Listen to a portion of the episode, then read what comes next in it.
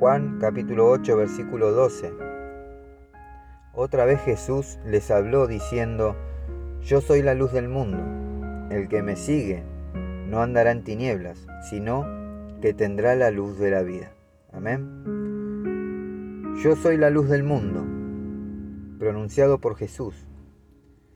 Alude a la profecía de Isaías con respecto al Mesías, quien debía traer la luz no solo a Israel, sino a todo el mundo. Que tú seas por luz a las naciones. Así lo dice el libro de Isaías capítulo 49, versículo 6. La luz dada por Dios resplandece en las tinieblas. Nos muestra el verdadero rostro del mundo que nos rodea. Descubre lo que queremos esconder en nuestros corazones. Esa luz alumbra a todo hombre, pero su efecto siempre depende de la manera en que es recibida. Podemos escondernos o intentar huir de ella.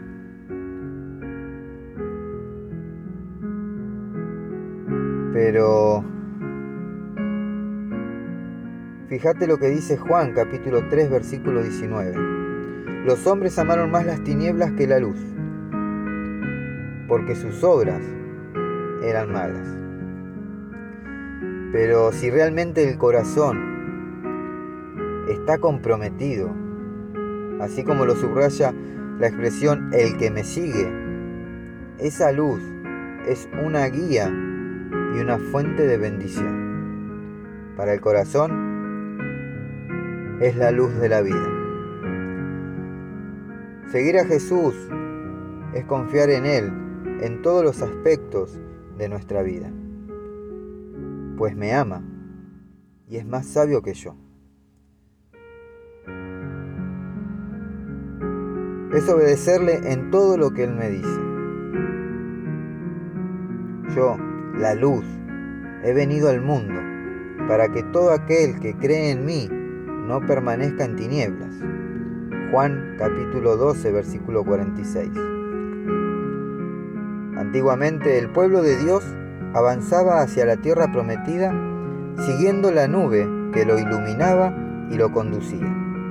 Así Jesús camina hoy con nosotros, entre nosotros, y su palabra es una luz a nuestro camino. El Salmo 119, versículo 105, dice la palabra de Dios, Lámpara es a mis pies tu palabra y lumbrera a mi camino. Amén. Mis hermanos, hermanas, amigos y amigas, que Dios los bendiga.